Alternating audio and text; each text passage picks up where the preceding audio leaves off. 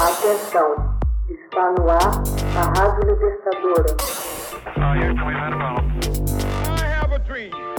Assim sendo, declaro vaga a presidência da República. Começa agora o Hoje na História de Ópera Mundi. Hoje na história, 11 de outubro de 1987, termina a busca pelo monstro do Lago Ness, na Escócia. Termina em 11 de outubro de 1987 a busca pelo monstro do Lago Ness, na Escócia. Um grande sonar exploratório não conseguiu detectar qualquer sinal do famigerado monstro. Investigadores da operação Deep Scan passaram uma semana inteira no lago usando modernos equipamentos avaliados em mais de um milhão de libras esterlinas a fim de esquadrinhar o Lago Ness. Uma flotilha de 24 barcos, três deles utilizando aparelhos de sonar, perscrutou cada detalhe do fundo do lago.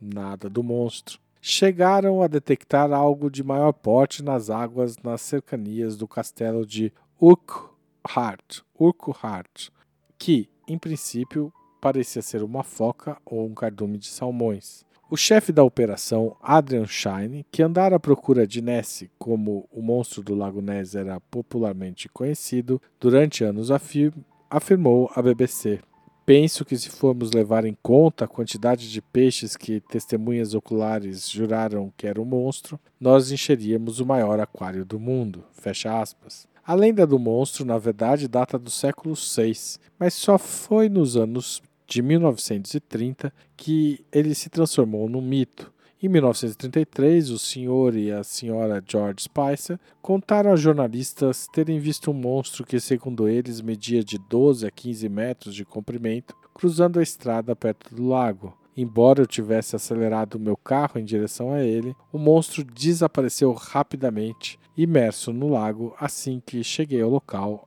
afirmou George Spicer. Desde então, inúmeras foram as visões do monstro, porém nenhuma delas pôde ser documentada e elas se mostraram falsas ou enganosas. Em 1970, uma fotografia tomada pelo Dr. Robert Hines atraiu a atenção de todo mundo. A foto parecia mostrar uma aleta ou a cauda de um monstro. O animal da foto chegou a receber do famoso naturalista Peter Scott um nome científico, Neciteras rhombopteryx publicada na capa da prestigiosa revista Nature, o nome dado à criatura significava fenômeno Ness com a cauda em forma de diamante. Todavia, não levou muito tempo para que as pessoas céticas ressaltassem que o nome era também um anagrama, Monster Hoax by Sir Peter S. A fraude do monstro por Sir Peter S. Mais tarde, revelou-se que a imagem havia sido produzida por computador. A maioria das testemunhas descrevia o animal como tendo um longo pescoço, dando asas à teoria de que se tratava de um réptil pré-histórico, um plesiosauro vivendo no lago. Diversas fotos do monstro do lago foram publicadas ao longo dos anos. Em 1994, a mais famosa dela, tomada pelo coronel Robert Wilson em 19 de abril de 1994, revelou-se uma completa fraude. Inúmeras pesquisas por sonar foram feitas ao longo do tempo. Mesmo depois de oficialmente concluídas as buscas em 11 de outubro de 1987, um programa levado a cabo pela TV BBC em julho de 2003 exibiu uma extensa busca empregando-se cerca de 600 sonares. Novamente, nada foi encontrado.